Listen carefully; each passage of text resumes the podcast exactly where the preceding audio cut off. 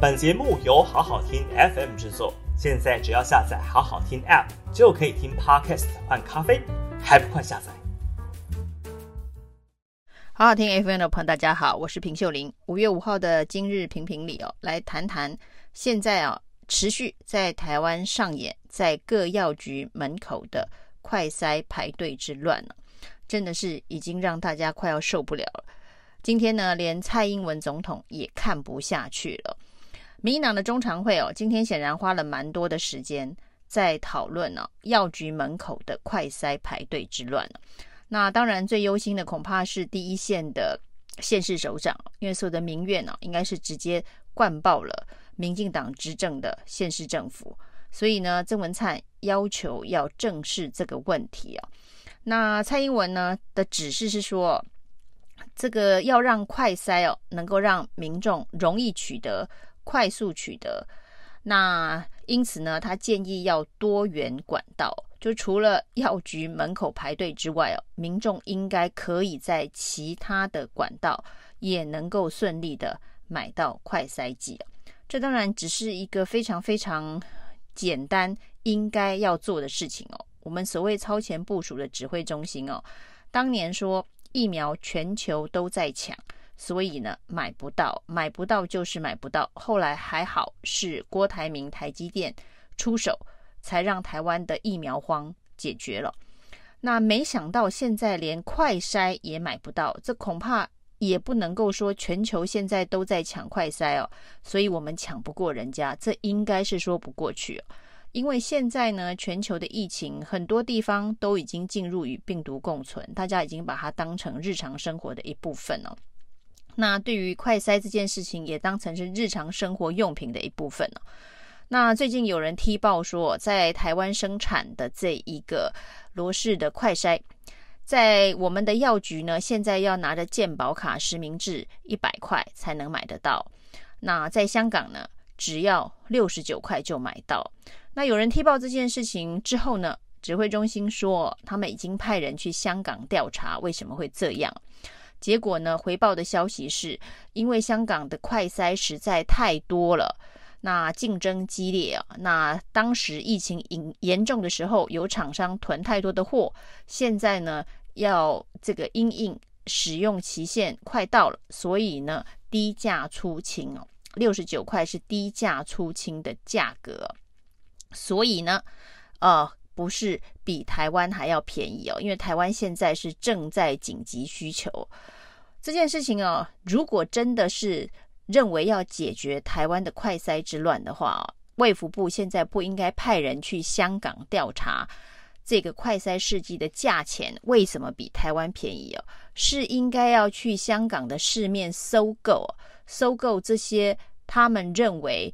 跟台湾一模一样品质的快筛试剂，同一个厂牌、同一个生产线生产出来的快筛试剂，但是价格却只有台湾将近一半的这些快筛试剂哦，大量的收购运回台湾，让台湾人也能够买到这么便宜的快筛试剂才对哦，而不是去调查说这个价格没有比别人贵哦。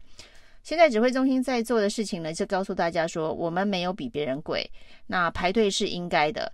那为什么要实名制排队哦？因为呢，这一个如果卖太便宜又不实名制限制购买数量的话，就会有民众囤货。所以呢，指挥中心把自己干得像公平会一样哦，这真的是没说错。那这个公平会的角色呢，先管德国的快筛剂一剂多少钱呢？要调查，就是呢，不可能有三十块。那这个口径相当一致哦。现在连经济部长王美花在立法院里头被质询的时候呢，告诉大家说，台湾的快筛剂哦是全世界最便宜了，一百块啊。那如果有比台湾便宜的快筛剂，那些通通都是中国大陆制的。那这真的是非常的好笑哦。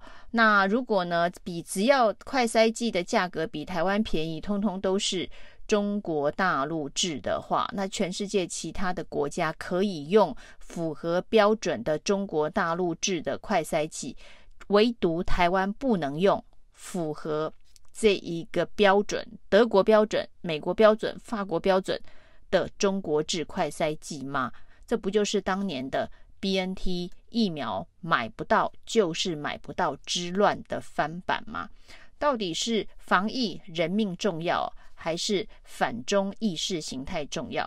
从陈时中说实名制快筛的原因，让大家排队的原因是怕有人囤货，到王美花说凡是比我们便宜的快筛剂都是中国大陆制的快筛剂哦，以政治凌驾于专业，凌驾于防疫。就是现在民进党政府、民进党内阁给民众的感觉哦。那现在呢，这个凄风苦雨中排快筛剂的乱象哦，让这个对于民意的敏感度比较高的民进党现市首长冻未条，所以蔡英文指示要有多元通路。那为什么台湾没办法有多元通路？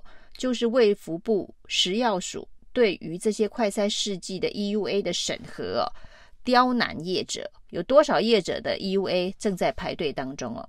那之前卫福部对外统一的说法是说，没有人来申请唾液快筛剂啊，结果呢，一个礼拜就公布通过了。那这中间到底是没有人来申请哦，还是很多人来申请？卫福部没有打算放行哦。那现在在市面上的这个快筛剂的这个品牌哦，也就是罗氏跟雅培是卫福部大量采购的。那其他快筛剂的这一个量跟品牌都非常的少。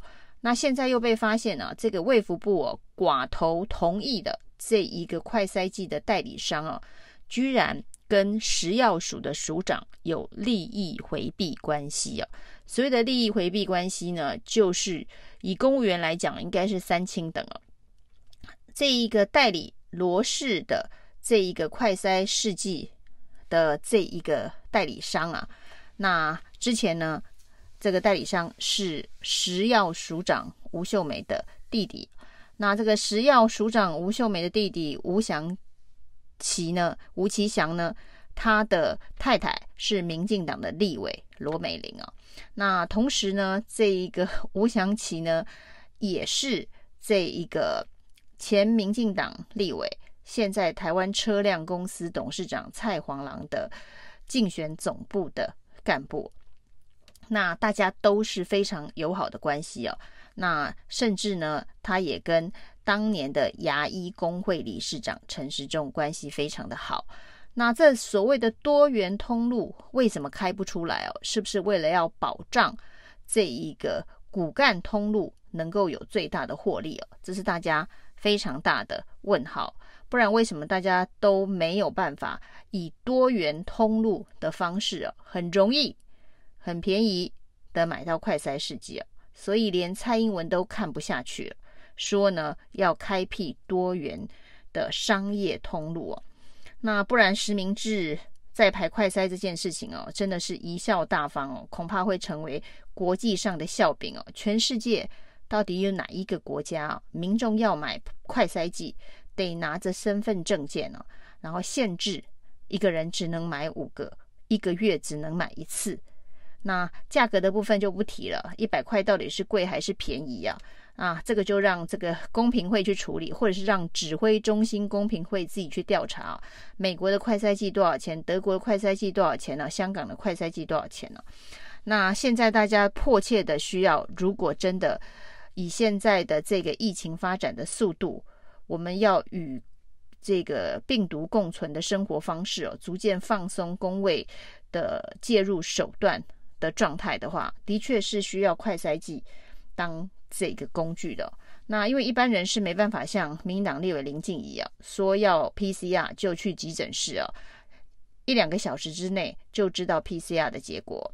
那大家还是需要的是快筛剂啊，知道自己在家里头该做如何的呃轻症或者是隔离的相关的处置哦。是没办法像林静仪啊，觉得自己身体有点状况，可以直接去急诊室。其实到急诊室去排队要快筛，那跟在药局排队买快筛的时间其实也是相去不远的。那当然，大家更不可能有周玉蔻的特权哦，要万芳医院的加医科主任到家里头来帮你 PCR。当，你不可能有这个医院的主任到家里来帮你 PCR，或者是你不可能。想要知道自己身体状况，立刻去急诊室，就有人帮你 PCR 的状态之下，唯一的自救的方法，所谓的自主应变，或者是自生自自灭、自立自强的方法，就是你手上至少要有一个快筛的工具，可以随时知道一下现在的状况，那你才能够监控自己有没有可能哦。就从这一个轻症转为中重症的过程哦，这些都是需要有第一关把关的快筛试剂的。一个月买一次哦，只能买五剂，而且排队要排四五个小时才买到，这绝对不是一个正常开发已开发国家的防疫的一个方式。那包括了这个，你没有特权，你没有高调的特权。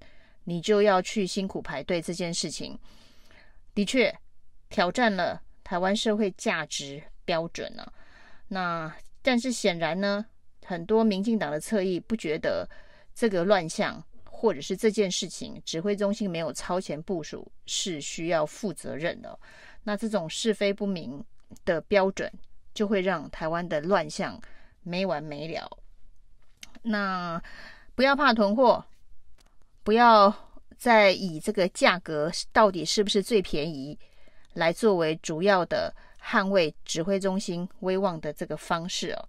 现在大家需要的是与病毒共存的生存工具。以上是今天的评评理，谢谢收听。